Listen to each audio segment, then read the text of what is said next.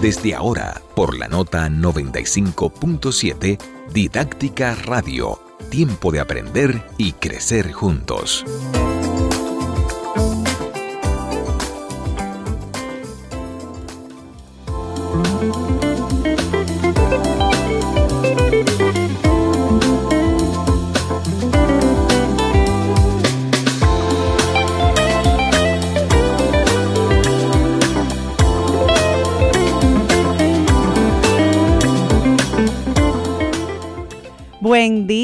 Bienvenido septiembre, nuestro mes, eh, un mes bellísimo.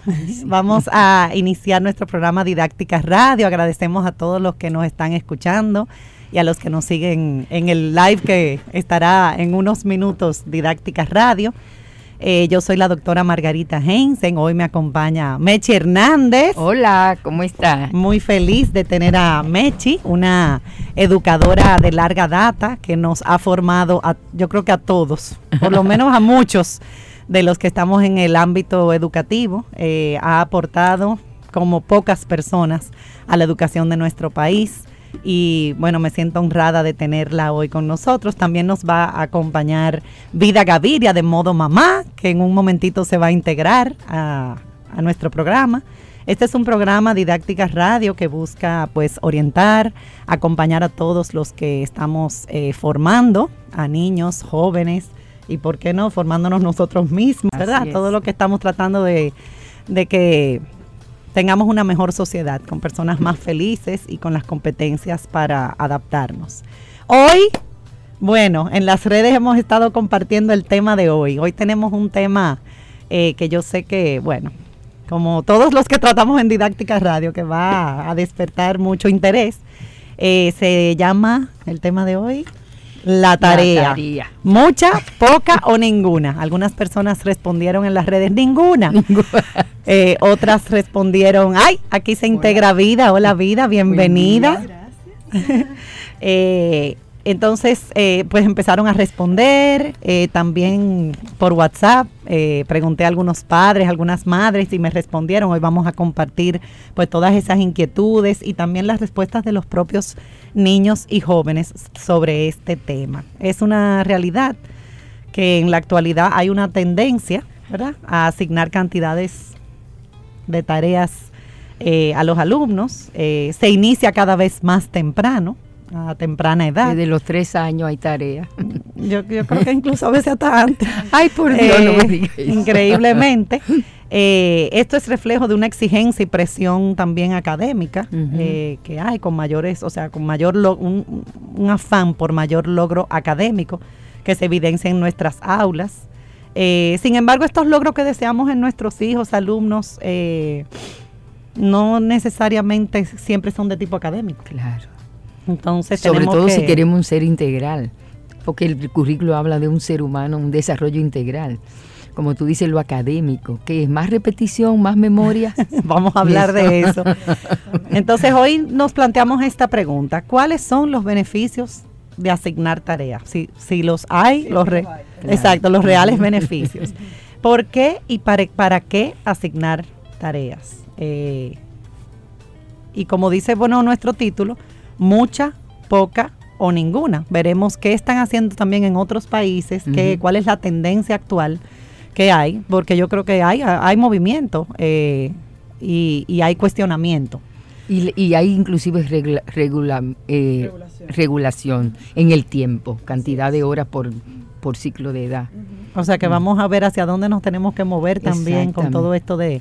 Pero hay que moverse. Hay que moverse, no nos podemos quedar estáticos. Y yo leí en eh, las redes de Modo Mamá que Vida eh, eh, compartió una, un escrito sobre el tema de las tareas y dije, wow, perfecto, porque hace un tiempo escribí un artículo sobre las tareas a partir de un libro que leí que me marcó se llama El mito de las tareas de Alfie Kohn, es un autor que yo a mí me encanta, es bien crítico y él analiza así profundamente las investigaciones y va de, vamos a decir, desmitificando todo el tema de la, de la tarea. Y en ese momento, hace varios años, cuando trabajaba en UNIBE, pues publiqué ese artículo. Y, y, siempre he tratado de que damos charlas, de concientizar un poco, a los, tanto a los docentes, que es el primer ¿verdad? responsable como a los propios padres que también tienen que tener un referente. No, lo piden. Eh, sí, vamos a hablar de eso porque a mí me respondieron de todo. Ya tú sabes, yo hice, un levantamiento y hay de todo. Hay todas las posturas. Entonces tendremos un primer eh, segmento, siempre tenemos algunos casos o situaciones. De hecho, las saqué de todas estas respuestas de los propios padres.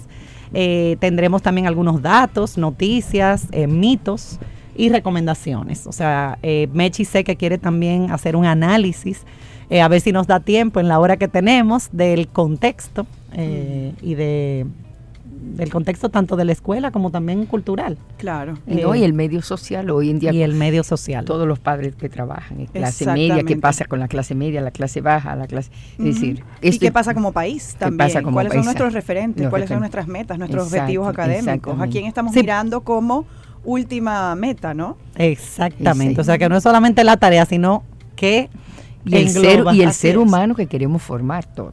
Que, que tanto la, tarea apenas es yo creo que un punto visible y álgido Exacto. pero tiene raíces mucho más profundas exactamente Así y ahí es que hay que ir pues no se vayan, eh, síganos en Didáctica Radio Live eh, y seguimos en un ratito, pasamos a una pausa.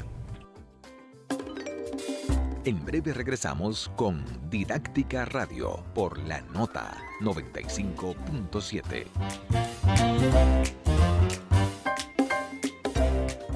Sin conocerte ya te quería, tus latidos son mi mejor melodía.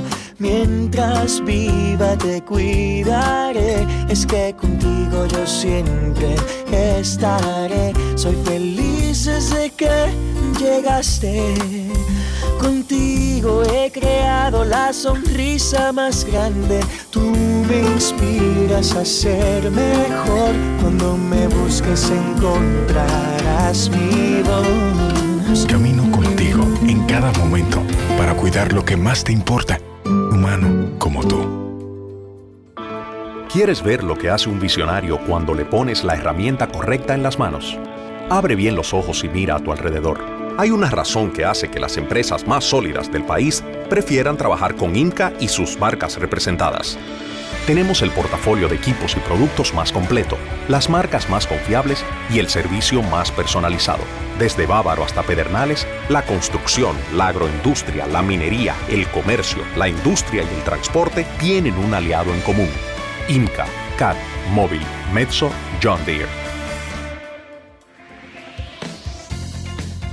Vida Sana con Juan Carlos Simón. Ahora en su nuevo horario, los lunes, miércoles y jueves de 9 a 10 de la mañana. Acompáñanos y aprende más sobre salud, nutrición, entrenamientos y bienestar. Vida Sana junto al coach Juan Carlos Simó y K. Hernández. Por la nota 95.7 Conoce de todo. Si buscas una oferta académica de vanguardia, si deseas desarrollar tu espíritu emprendedor y tener una experiencia de movilidad estudiantil memorable, únete al mundo Unive. Para más información, visita unive.edu.do y nuestras redes sociales. This is Unive World. Ya estamos de vuelta con Didáctica Radio por la nota 95.7.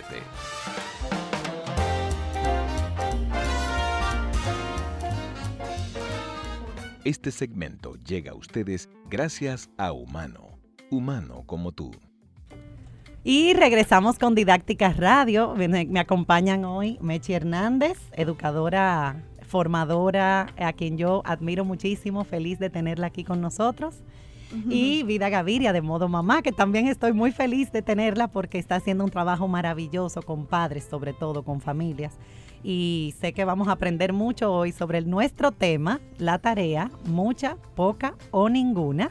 Espero que nos sigan en live, Didácticas Radio. Agradecemos a Humano por este segmento. Humano tiene planes, bueno, de todo tipo, contra accidente, eh, coberturas de gastos médicos, odontológicos, de emergencia. Pueden conocer los planes en humano.com.do. Humano como tú. Comenzamos con algunas situaciones que me plantearon madres a quienes eh, contacté para el programa.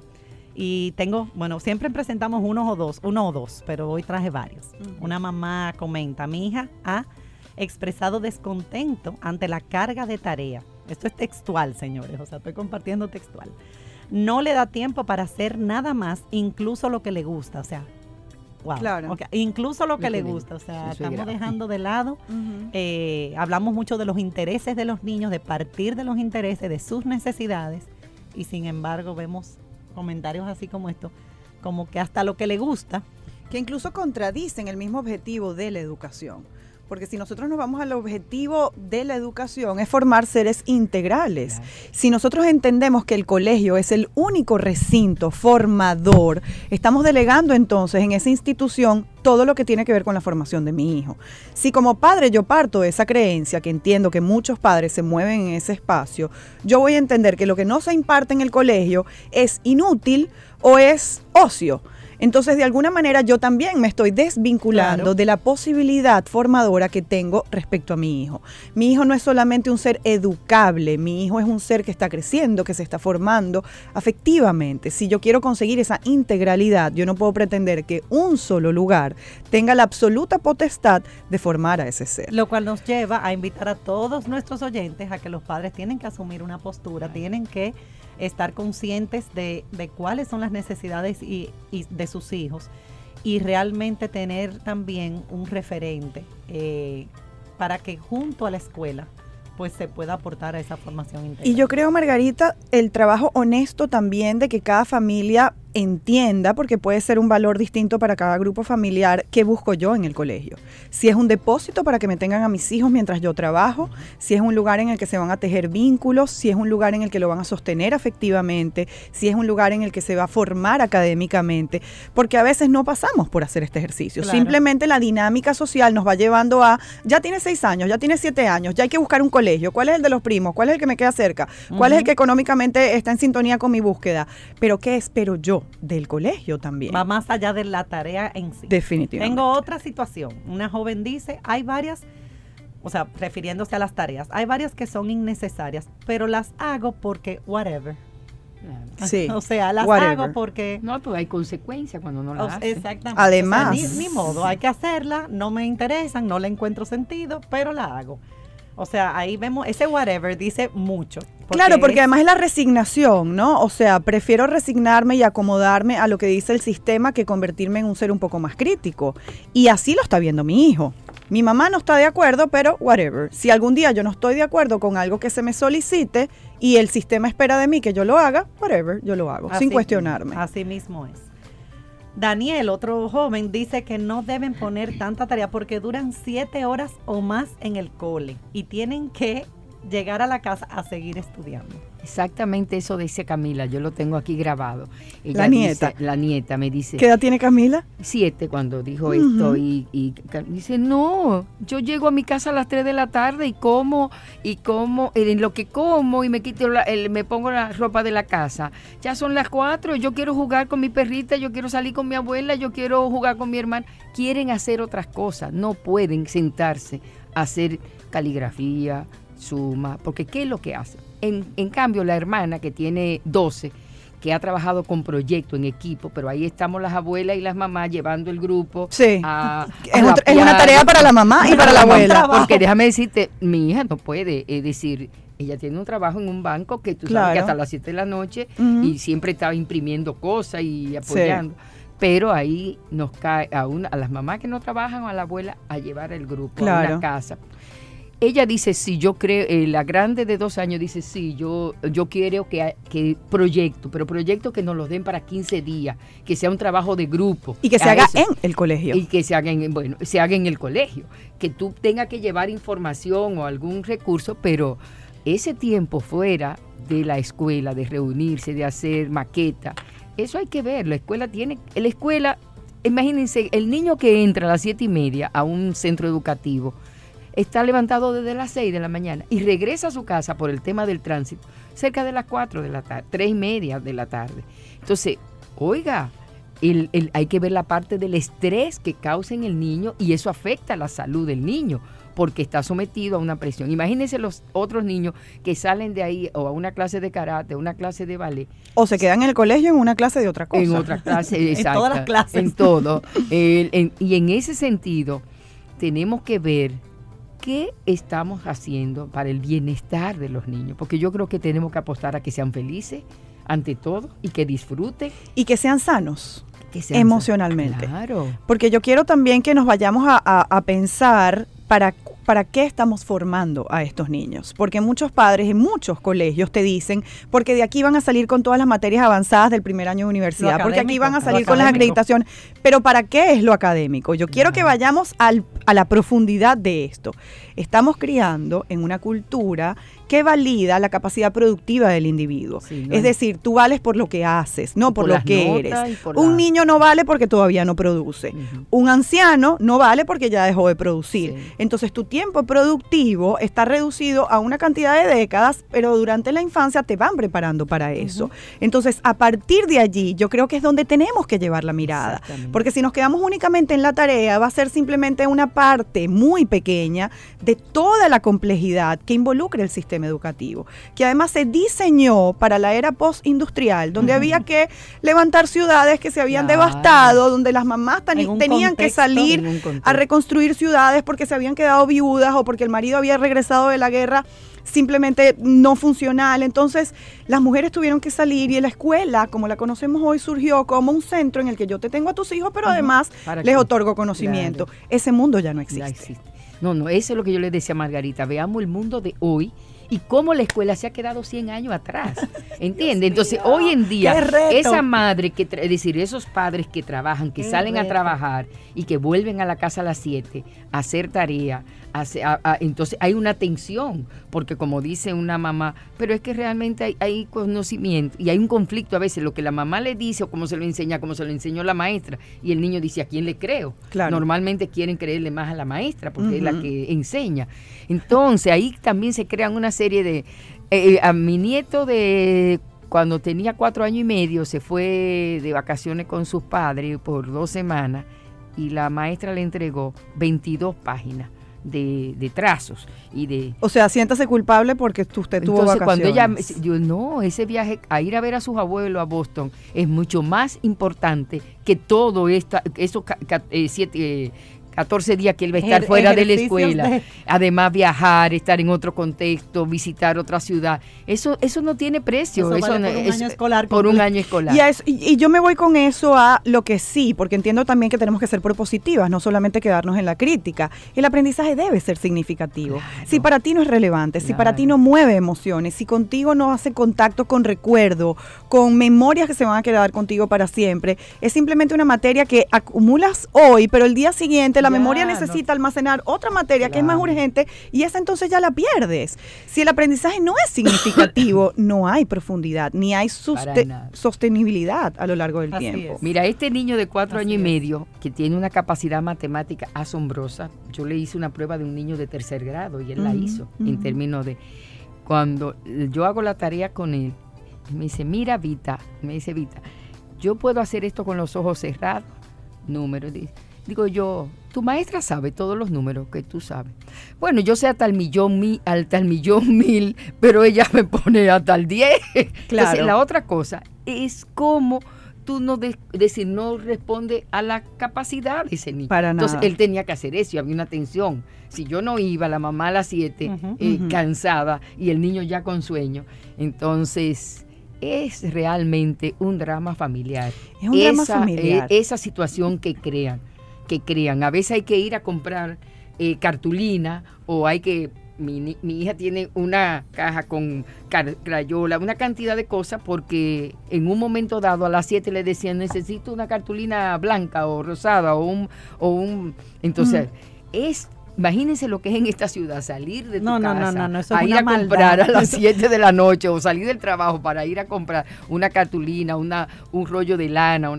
Señor, eso no puede ser, eso está atentando contra la armonía, contra la de las relaciones con los niños.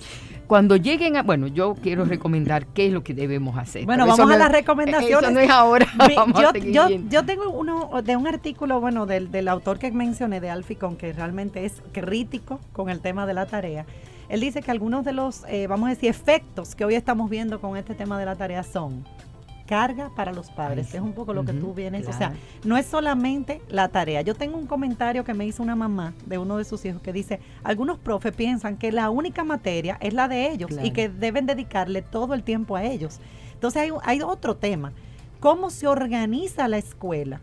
para no ah. sobrecargar, porque cada docente, en el caso sobre todo ya de los de, los, grandes, se supone que esa, eso es parte de la planificación. Se, supone. Sí, pero no hay articulación muchas veces entre los equipos de profesores de bachillerato. sobrecargan al estudiante con una serie de asignaciones, proyectos, trabajos, eh, tareas, o sea, de todo, pero cada, cada docente, como dicen, jalando para su lado. Exactamente. Entonces el estudiante, imagínate, teniendo que cumplir, señores, yo estoy viendo jóvenes acostándose muy tarde. Pero me lo está escribiendo una mamá aquí en el live, que ayer se quedó hasta las 12 de la noche con su hijo de 10 años. o sea, estamos hablando de quinto grado. Y, luego, y para que levantarse hoy a las seis. Y luego pensamos que abuso es.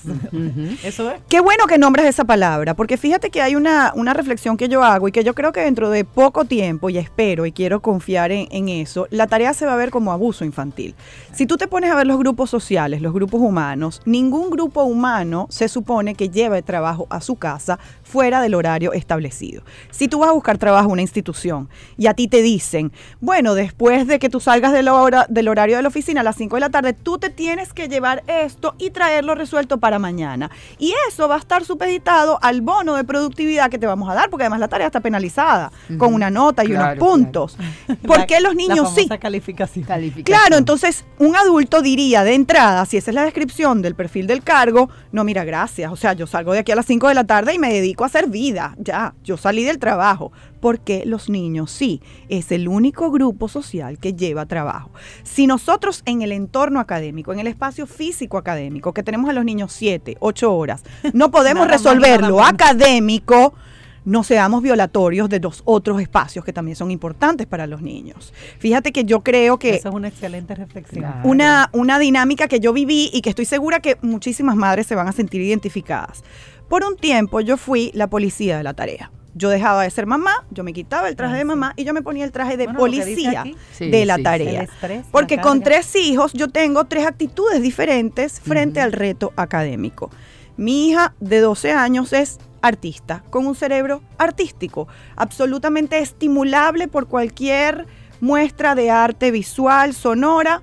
Ella es receptáculo de este tipo de estímulos. La tarea académica para ella es cargar un yunque por unas escaleras cuesta arriba.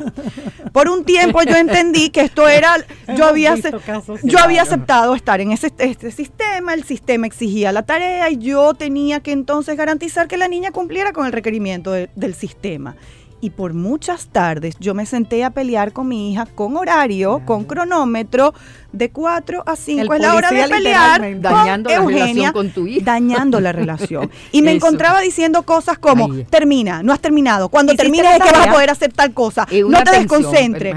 Hasta que un día, yo no sé cómo yo me iluminé y yo dije, este negocio se lo puso la maestra. Este negocio tiene que arreglarlo y atenderlo la maestra.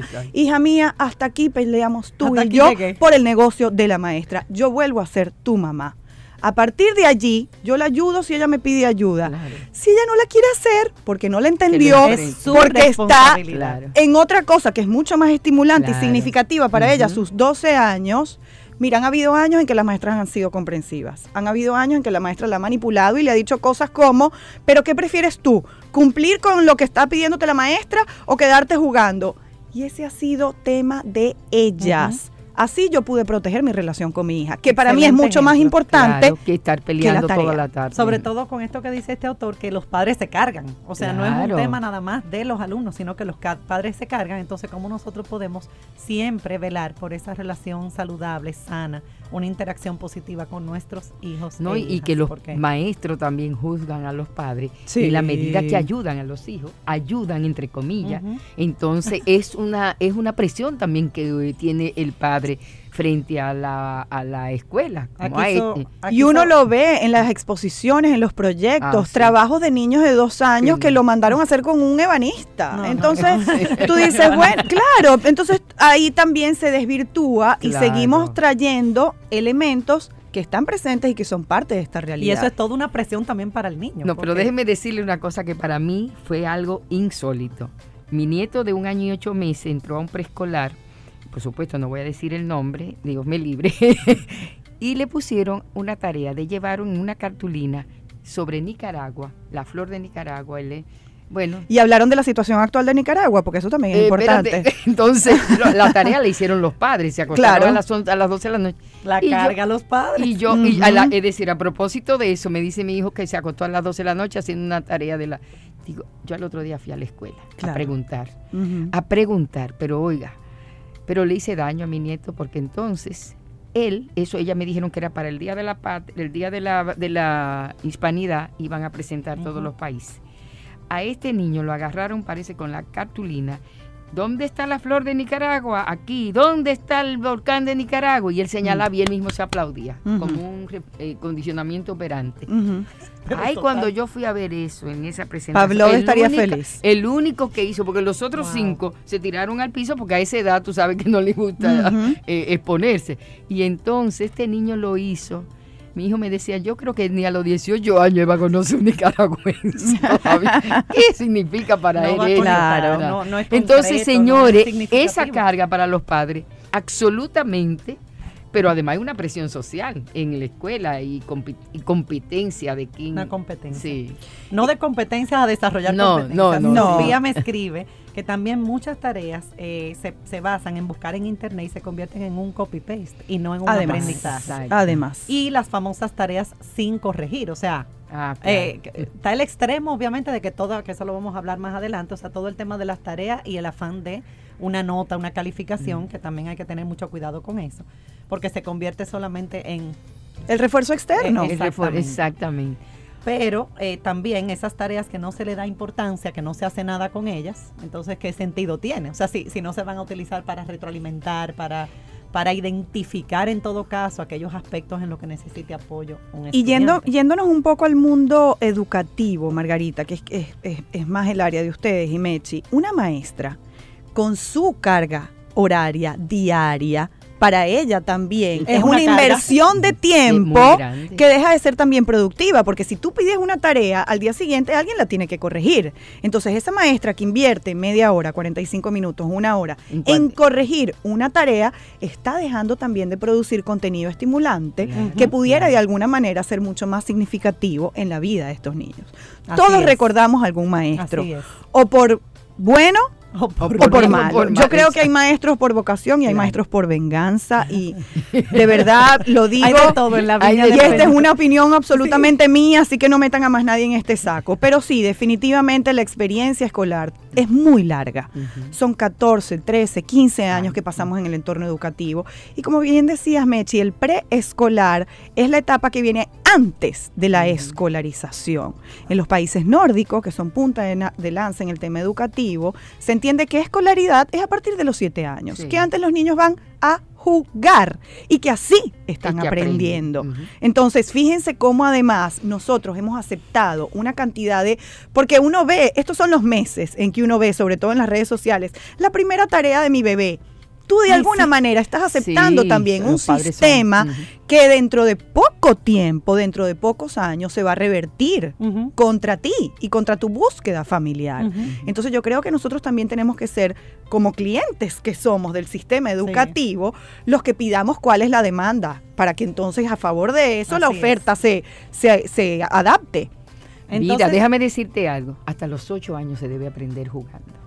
Ocho años. Hasta los ocho años. O sea, segundo grado. Yo creo que hasta los adultos. Los adultos, pero esa es la primera infancia. No, exactamente. Y eso que decía mi nieta a los siete años, no, yo quiero jugar, yo quiero jugar. Ya, ya yo hice, ya yo escribí, ya, yo hice todo lo que tenía que hacer en la escuela. Ahora yo quiero jugar. Suficiente presión académica. Sí. Eh, bueno, vemos también como, como, vamos a decir, el estrés que puede causar todo esto en los niños y jóvenes. Yo leí un artículo interesante en un momento dado reciente de cómo hay muchos jóvenes cayendo en depresión, señores. O sea, y, yo siempre digo que un niño que no juega es un adulto que deprimido. deprimido, que no, es, no está sano. Eh, la, competencia y el ambiente de presión en el aula también puede ser un efecto de todo esto de la tarea. O sea, empezamos con la competencia y cómo tengo que hacer mejor un proyecto, una tarea, pero no por el hecho de aprender, sino porque sea mejor que otro. Oye, Margarita, yo estoy en contra de los cuadros de honor. Ese es otro tema. ese, es otro cuadro de injusticia. Mira, exactamente. Anoche estaban mis padres cenando. Ese yo quiero que sea otro tema. Pero mira, casualmente anoche estaban mis padres cenando en casa y dicen, mami, yo recuerdo en el colegio que tenían un arbolito y tú siempre estabas arriba. Y yo decía, no, mami, pero yo ahora te puedo decir que yo no estoy nada de acuerdo con eso porque las que estaban abajo en el arbolito eran con foto y todo. O sea, tú te veías en la foto y era el árbol. Entonces las mejores notas estaban arriba en el arbolito y las peores notas abajo. Pero es que además vamos a... Imagínate tú, y eso tiene que ver con la tarea, que el rendimiento lo miden por la, tarea, el cumplimiento. Ah, sí, por la tarea, porque hizo, porque cumplió. Otra cosa, que las niñas son educadas para ser más obedientes. Yo, por ejemplo, voy a la escuela y veo el cuadro de honor y cuento. Puras niñas. 12 niñas y dos varones porque le estamos educando para que se sometan. Las niñas se someten más a lo que dice la maestra. Yo decía, si hay que ponerse un gorro de telado, mi hija se lo ponía. Mi hijo decía, no, eso no, ¿por quién ha dicho? ¿Tú entiendes? Entonces, hay un sometimiento que, empieza, que empezamos a condicionar a la, a la chica.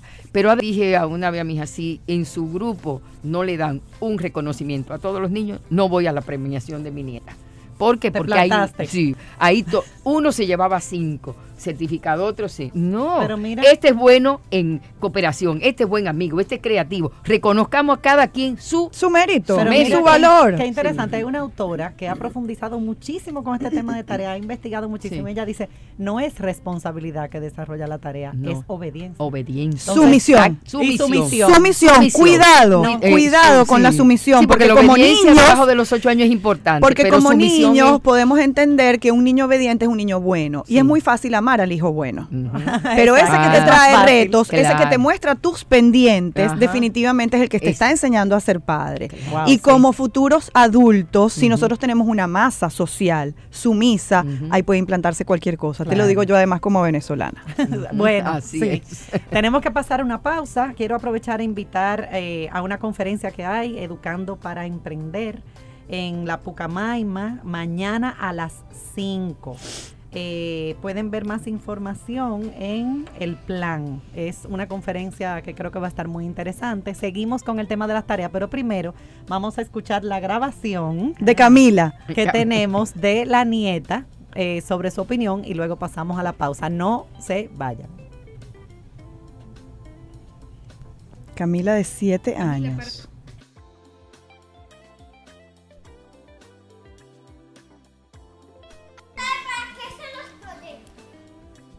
¿Para qué son? ¿Qué tú piensas sobre las tareas? Yo pienso que las tareas no deberían ser trabajos que ponen de un día para otro. Por ejemplo, que no sea una tarea que me pongan a hacer hoy y que yo la tenga que entregar mañana. ¿Y qué tipo de tareas a ti te gustan?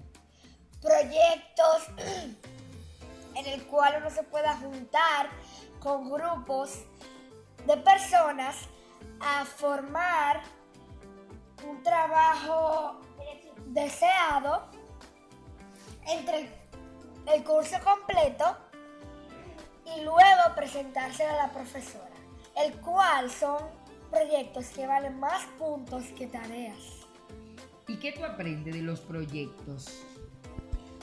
Cosas que yo nunca había aprendido. ¿Por qué?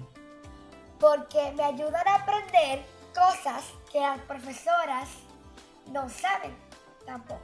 Porque ustedes investigan. ¿Cómo lo hacen? Usando la computadora, la tablet. ¿Qué buscan ahí?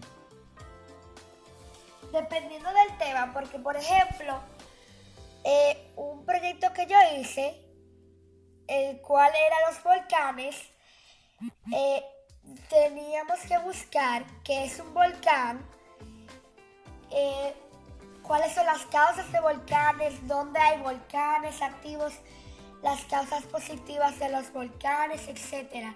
Y luego lo presentamos a la profesora y lo presentamos a la profesora o al curso.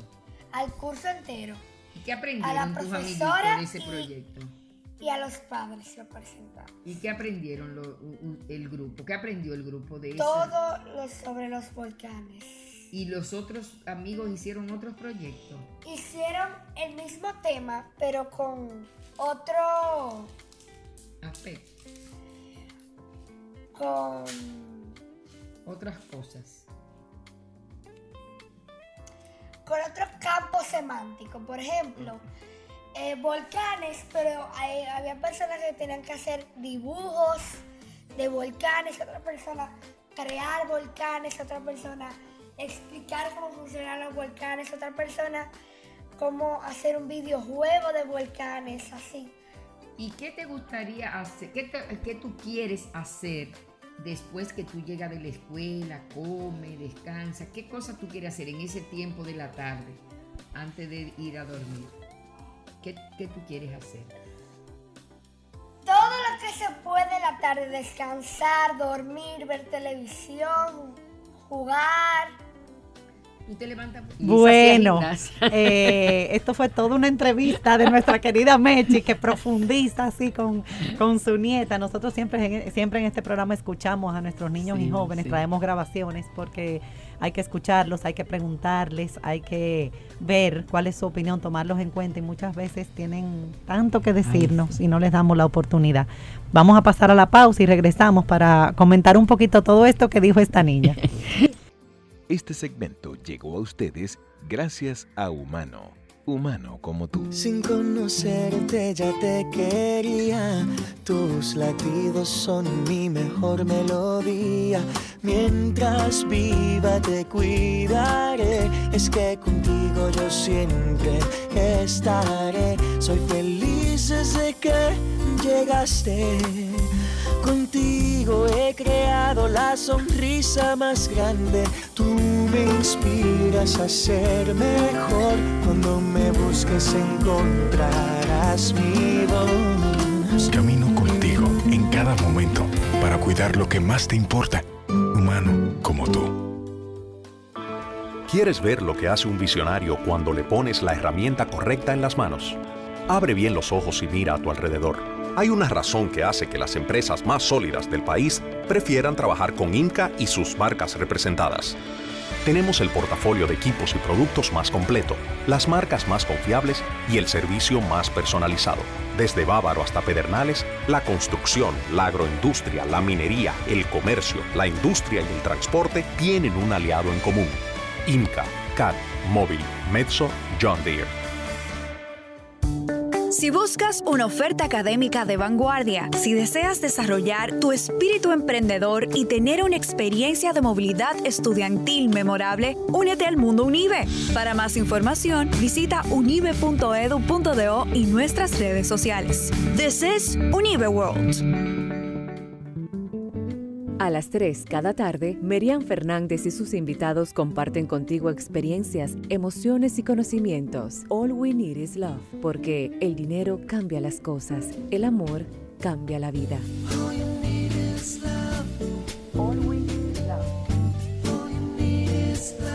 De lunes a viernes de 3 a 4 de la tarde. All we need is love porque el amor sigue siendo la oferta más irresistible. Por la nota 95.7, conoce de todo.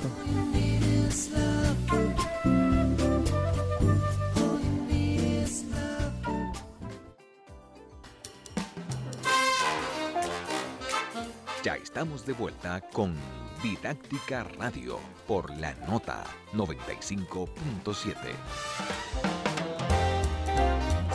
Y regresamos eh, para comentar eh, en Didácticas Radio los comentarios de los niños. Hoy Bechi hizo toda una entrevista profunda eh, sobre el tema de las tareas, mucha, poca o ninguna. ¿Qué tú opinas? Yo sé que Vida tiene unos comentarios y Mechi sobre esto que dice esta jovencita, esta niña de su experiencia con la tarea y qué ella quiere hacer en el tiempo que tiene disponible. Claro. Mis hijas hoy yo no las grabé, pero las dos me dijeron, 12 y 10 años, ninguna, odiamos la tarea. Nada. Contundentemente, odiamos. Yo les dije, bueno, si hay que practicar operaciones matemáticas y lectura. Claro, pero yo quiero leer Goosebumps. Yo no quiero leer el, caballo, yo no sé qué cosa. Porque además se ha demostrado que la lectura, una vez que es sugerida, disminuye el interés. Así Entonces, si queremos de verdad formar niños lectores, déjenlos que lean lo que les interesa. Una receta es lectura. Las instrucciones para un juego es lectura. Entonces no tiene que ser Don Quijote para considerarlo lectura. Esta niña, Carlota, la que habló, es una, es una niña muy lectora, pero ella es una niña muy creativa. Ella se pasa la tarde haciendo eh, Manualidad, eh, creando. reciclando, eh, también haciendo gimnasia, haciendo voltareta. Y como tú decías, yo que he observado los encuentros, ella sí, ella la, la, la posición de ella frente a la tarea es que sea un proyecto para 15 días y en grupo. Pero esa junta en grupo, eso es un relajo. Eso es chéverísimo. Eso porque es la parte más, más Porque es un encuentro social. El trabajo en sí, yo te diría que dura una hora, pero dos horas más. Mira, con ese volcán que experimentamos a ver si con vinagre y bicarbonato se hacía la erupción. una real eh, experiencia. Pero eso fue divertidísimo. Entonces, es para ella juntarse con su grupo, hacer ya tú sabes. Y es, como tú dices, es el encuentro fuera de la escuela, ya no estructurado, para ellas reírse, eh, hablar, eh, experimentar, comer pizza. Entonces, la otra, Camila, esa es posición cero tarea. Ya yo trabajé todo lo que tenía que trabajar hasta las tres de la, hasta las 2 de la tarde. Esa tiene siete años. Y así yo creo que yo voy más en la, en la posición de, de Carlota, en el término y de otras personas que he oído. Yo creo que leer, por ejemplo, ella tenía que leer dos libros obligados en el, en el verano. Yo estuve ahí empujándola. Yo creo que deben decirle qué libro quieren leer. Señores, es que no queremos, no queremos dar, opciones para que y hablamos de responder a las necesidades de los niños. Y los intereses. los intereses. Eso está en discurso, pero eso no es la práctica. Yo le digo a los docentes en los talleres, escriba cada nombre de su, o sea, los nombres de cada alumno y ponga al lado qué interés tiene, porque si estamos diciendo que estamos partiendo de sus intereses, entonces usted debe conocer. Y es difícil muchas veces porque en el discurso suena muy bonito. Claro. Este, este autor, que es un revolucionario, realmente él con el tema de la tarea es drástico y él dice, no hay ninguna evidencia de que la tarea ofrece beneficios para mayores logros académicos, desarrollo de, de autodisciplina y responsabilidad. O sea, a nivel de investigación no hay ninguna evidencia. Entonces eso nos deja cuestionando a los que están escuchando también, me imagino, porque tenemos la idea y culturalmente hemos eh, aceptado, valoramos en algunas ocasiones que, supuestamente el estudiante está desarrollando el sentido de responsabilidad. Y fijando el conocimiento. Y fijando el conocimiento cuando no necesariamente. A veces también lo queremos tener ocupados, los mismos padres, para que nos vean televisión, para que no se conecten. Es una forma de tenerlo amarrado a una silla por, por una Pero entonces tú lo ves ocupado y eso te da tranquilidad. A muchos padres le da tranquilidad. Ah, no está haciendo tarea. Ay, porque imagínate durmiendo la tarde entera. Entonces también tenemos que ver cómo los padres estamos presionando para que la tarea exista. y nos resuelva. Eh, es que hay padres que la piden, porque dice, ¿y qué va a hacer esa tarde de ocio? La ocio es, el, ocio es la madre de todos los vicios. Ah, Pero ya va, porque tienes que partir de la desconfianza de tu hijo de pensar que si tiene dos, tres horas va a inventar una bomba. O sea, porque no puedes confiar en que tu hijo, gracias a su curiosidad pertinente con su edad y su etapa de desarrollo, va a explorar, va a crecer, va a conocer rincones de la casa. Entonces, muchas veces veo a padres que al principio de año dicen, yo lo que quiero es que la maestra este año sea bien dura académicamente. Qué triste. ¿Por qué? O sea, yo entiendo que la maestra necesita ser, y en la escuela en general, un aliado, un apoyo. ¿Por qué tú quieres que sea dura? Es, una manera de perpetuar lo duro que tú eres en casa, que esto tú lo estás pidiendo como para que refuercen lo que ya tú haces. Mire, yo quiero hacer un alto aquí porque eh, eh, yo creo que estamos hablando para los padres de escuelas privadas. Yo quiero que veamos también el otro lado, la escuela pública. La escuela pública va hacia la jornada, este, la jornada extendida. Entonces, eh, realmente, esos niños que salen, yo creo que es en términos social, la jornada extendida, yo fui de, que hice el piloto de la primera en el 2011, yo creo que el currículum nuestro está hecho para un para siete para siete periodos de clase, eh, incluyendo, excluyendo los recreos y la comida. Por eso es de 8 a 4. Entonces, la mitad de las escuelas dominicanas está en jornada extendida por supuesto que para esos niños no es, la, tarea no existe, aunque mm. he oído madre de escuela pública que me dice mi hija llega y todavía a las 8 no se ha bañado porque está haciendo tarea. Yo creo que la jornada extendida excluye la tarea para la casa. Si usted no hizo en 8 horas, pero hay algunas escuelas que son muy exigentes, entre comillas, y entonces mandan más trabajo.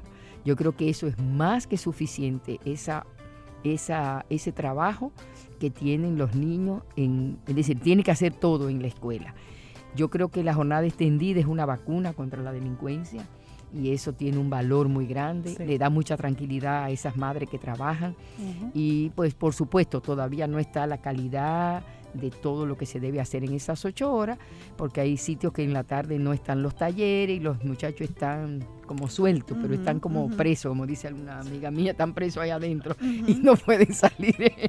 pero bueno, eso se irá mejorando. Chile, que fue el primer país que logró hacer la jornada extendida, pero ahí pasó un asunto. ¿Por qué la tarea en Chile? Que fíjense, fue un alcalde que dijo no tarea, porque el, municipio es. que paga, el, subvenciona los centros educativos.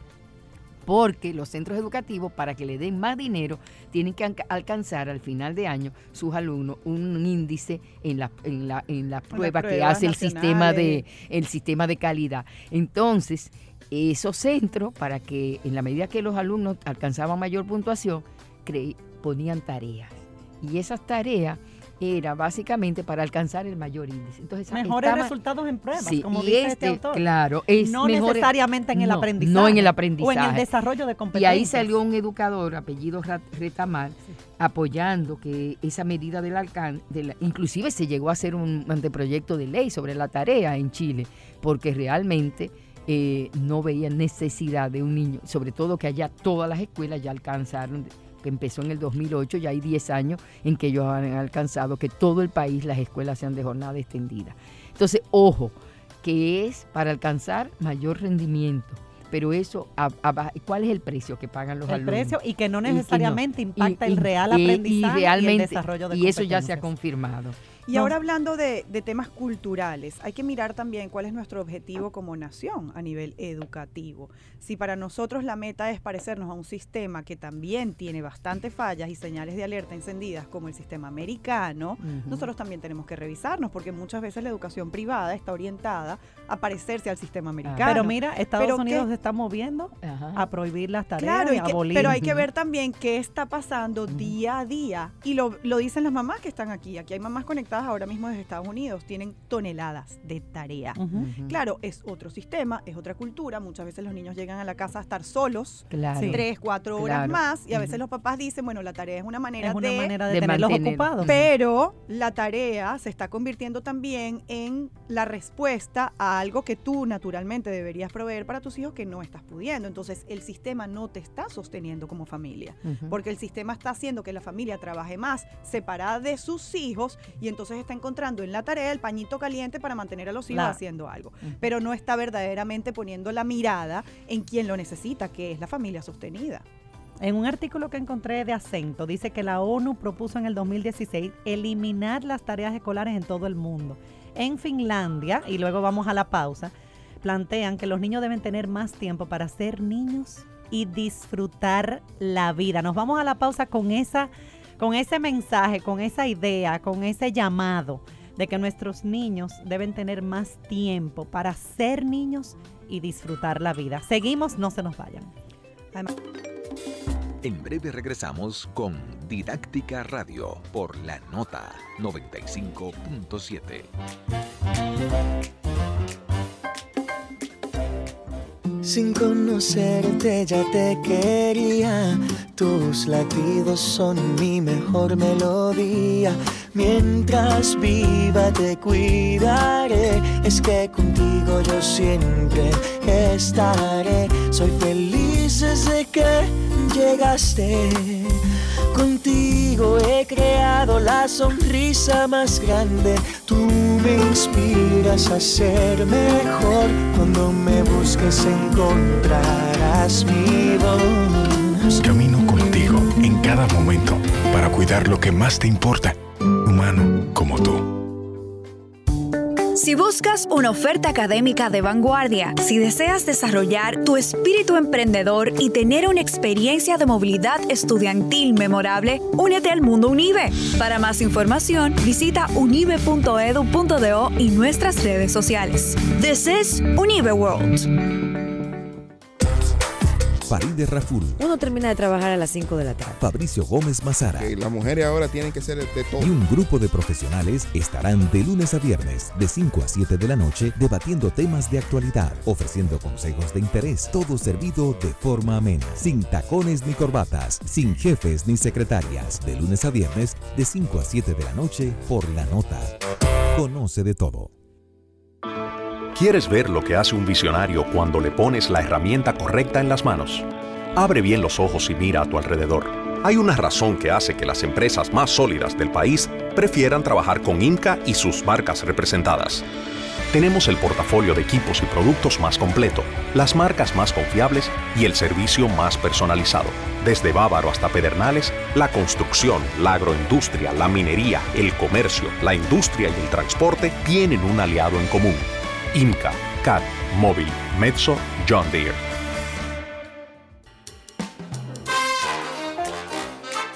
Ya estamos de vuelta con Didáctica Radio por la nota 95.7.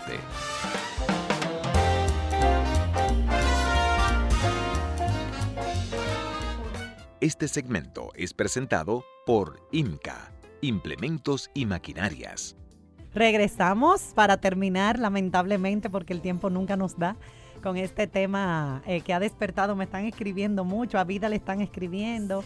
Eh, sobre este tema de las tareas. Eh, ahora tocan, bueno, algunos, en este segmento tocamos algunos mitos y algunas recomendaciones. Agradecemos a INCA que nos apoya con este segmento, con este programa y que es una empresa comprometida con la educación. Su presidente Pedro Esteba, vicepresidente de Educa, está siempre aportando. Agradecemos eh, su apoyo a Didáctica Radio. Tres mitos, traje más, pero tengo tres aquí.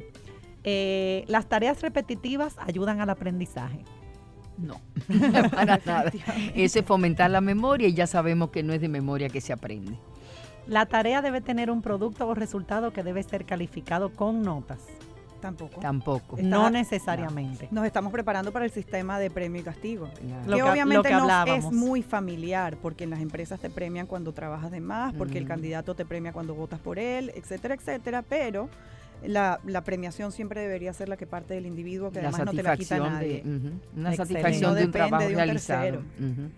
Los buenos estudiantes, estudiantes hacen su tarea, eso es otro mito, y ah. los malos estudiantes no la hacen. Eso no. es verdad. A veces los malos estudiantes son los más creativos, las personas que tienen un pensamiento divergente, que no se son, no son, son, tienen, eh, es decir, no son sumiso. Entonces, ¿Qué es, estudiante? ¿qué es lo que es el que reta el sistema. el que reta, Bravo, claro. el que, vengan muchos malos estudiantes. Exactamente.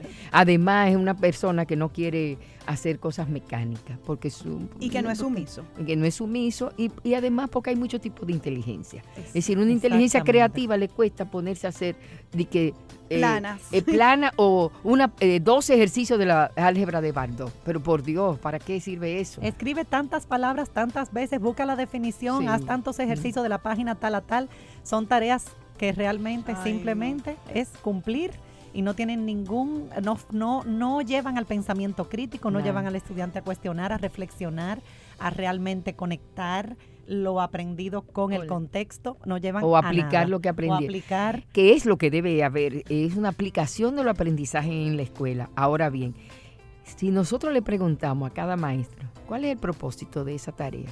¿Qué, qué aprendizaje va a tener su, qué competencia usted está desarrollando? yo estoy segura que te darían una respuesta vergonzosa. Nosotros vamos a publicar varios artículos que escribí a partir de lecturas que, he realizado y de la propia experiencia en nuestro blog de didáctica, en didáctica.edu.do. Y precisamente uno de los artículos que vamos a, subir eh, trata sobre eso. O sea, realmente no es tanto si mucha, poca o ninguna. ¿Qué sentido tiene? ¿Para qué? ¿Qué está aprendiendo mi estudiante? ¿Qué competencias está desarrollando? y también saber que ese one size fits all, como dicen los americanos, ese una sola, una sola tarea, talla única para todos mis estudiantes, no está respondiendo realmente, porque hay estudiantes para los cuales esa tarea será muy fácil, pero hay estudiantes para los que esa tarea será muy difícil y no estoy realmente eh, diferenciando. Entonces también está cómo voy a diseñar la tarea para que sea realmente apropiada y significativa a cada estudiante. Realmente eso es lo que necesita Juan, María necesita esto, pero ponemos la misma tarea para todos, puede ser frustrante para algunos. Y otros se sentarán horas. Yo tengo uno de mis hijos, se sienta horas a hacer tareas y es feliz. Sin embargo, tengo otro que es más creativo. Entonces, o sea, es más, eh, eh, en otras áreas le interesan. Entonces, tenemos que tener mucho cuidado con eso. Vamos a terminar con Vida y Mechi dándonos algunas recomendaciones para todos los que nos escuchan yo y nos siguen en, live. Eh, en primer lugar, yo quiero empezar con los más pequeños, que fue la población con la que yo trabajé. Aquí lo digo y aquí lo diré siempre y en todas partes. Niños menores de 6 años no tienen que llevar plana a la casa. Eso es para satisfacer el ego de los padres o para satisfacer una, una, competencia de los padres. Ya mi hijo tiene tarea. ¿Qué hacer? Ya mi hijo tiene tarea. Ya, mi hijo tiene tarea, ya mi hijo está en el mundo académico. Entonces, ¿qué yo creo que deben hacer? Desde que usted recoge a su niño, en, a su hijo en, en el centro, pregúntele qué hizo hoy, cómo le fue, qué pasó con tal amiguito, que eh, siempre hay conflicto, hay situaciones, me caí, lloré, pelearon. Entonces, hable de eso, que para el niño eso tiene mucho significado, porque usted se está conectando con su mundo y sus emociones, con sus eh, necesidades. Lo otro es, hay una serie de documentales en Netflix, en la televisión, que son tan buenos. Nosotros vimos uno, yo los viernes voy a ver ah, con mis nietas eh, algunos programas. Mire, hay uno sobre las abejas, que eso es un espectáculo, y las mariposas, y la función que tienen en la naturaleza y en la vida de los seres humanos. Entonces, ver eso, es decir, eh, hay, eh, vea televisión con su hijo. Pero porque, hay tantos recursos. Porque además eso relaja a todos. Hay realmente yo creo que deben haber lecturas domiciliarias, es decir, que se hagan lectura en, la casa, que comenten libros. Eh, Eso debe ser una política de tarea en esa edad de todo centro educativo. Eh, yo Lea al menos tanto tiempo en su casa, comparta en familia la lectura desarrolla el amor por la lectura. la Camila, que es muy, muy histriónica, leyó un libro y ella lo dramatizó. Y eso fue para mí ver, yo, yo veo en ella una artista. Entonces, eso fue para nosotros un espectáculo, ella haciendo los diferentes roles. Entonces, hay tantos recursos que no cuestan dinero, solamente. ¿Sabe cuál es el mejor regalo que yo le hago a mis nietos? El tiempo. Tiempo. Eso no, eso no tiene precio. Yo no regalo juguetes, pero regalo tiempo. Eso, regálele tiempo a su hijo escúchelo, juegue, hagan, hay tantas cosas, aquí hay tantos lugares para ir a, visitar con los niños de tarde. Por eso es que ellos reclaman, no, no quiero salir con mi abuela. Los viernes habíamos establecido salir, íbamos al botánico, vamos a alguna plaza, al, Parque Iberoamericano. es decir, hay tantos lugares en la ciudad. Te dirá, ah, bueno, usted es una abuela que tiene, sí, eso es lo que yo le quiero dar a mis nietos tiempo. Y en los grados más, eh, ya los niños más grandecitos, en los, en los grados más altos, pues diseñar o planificar la tarea tomando en cuenta realmente las características del grupo, las necesidades y que los propios padres vayan viendo qué necesidades tienen sus hijos e Y una recomendación que a mí me gustaría hacerle a los padres que estamos en un sistema que hemos aceptado y que como lo hemos aceptado, el sistema también tiene unas exigencias que espera que nosotros cumplamos. Nosotros somos los clientes del sistema y en la medida en que nosotros no le demos al sistema el feedback de qué nos está pareciendo el servicio que nos están ofreciendo, el sistema seguirá entendiendo que hasta ahora está perfecto. Esta generación es una generación absolutamente distinta para el mundo que fue creado este sistema. Nada más la dinámica de cómo se sientan en clases todavía los niños, uno detrás de otro, donde el oh, profesor es el único proveedor del, saber, donde no se genera la discusión, porque bien decíamos entonces que hay incongruencia entre el objetivo y la práctica. El objetivo dice que queremos formar seres integrales, pero mientras tanto los quiero sumiso en clase, que no se porten bien y que pasen siete periodos sentados mirándole la nuca al de adelante. Entonces realmente vamos a ver que como clientes y como seres críticos, pensantes, padres que estamos recorriendo la escolaridad por segunda vez de la mano de nuestros hijos, porque no es lo mismo ser alumno que ser padre, nosotros tenemos una voz. Y, tenemos que participar en esas discusiones y los centros deben dar Si abandonamos el debate, nosotros estamos siendo de alguna manera quienes sustenten que el sistema siga teniendo no, y ahora hay unos chats que tienen las madres en el en por, por el por WhatsApp donde se pasan la tarea. donde se no y que ahí debe ser un punto de debatir y cuestionar las cosas que está haciendo la escuela. en la agenda pero propositivo porque entonces a veces nos convertimos en pero definitivamente tenemos que diseñar en el en todo caso tareas que sean significativas, que el estudiante sepa qué se espera y que realmente tenga una evidencia de aprendizaje, de desarrollo de competencia. Pero esto es un tema, como dice Vida, de debate. Tenemos que seguir cuestionando, tenemos que seguir revisando, reflexionando y replanteándonos porque hay que movilizarse. Muchos países se están movilizando. No podemos seguirnos quedando como si estuviéramos en la escuela de hace... No, es que la escuela de hoy tiene la misma carácter de hace 100 años. Pero tenemos una foto de hace 100 años, es lo mismo. Exactamente lo mismo. Y agradecer a Vida y a y cerrar con nuestra frase de Didácticas Radio. La educación no es teoría, sino vida, transformación y aprendizaje. Hasta el próximo martes. Este segmento fue presentado por IMCA, Implementos y Maquinaria. Te acompaña la nota 95.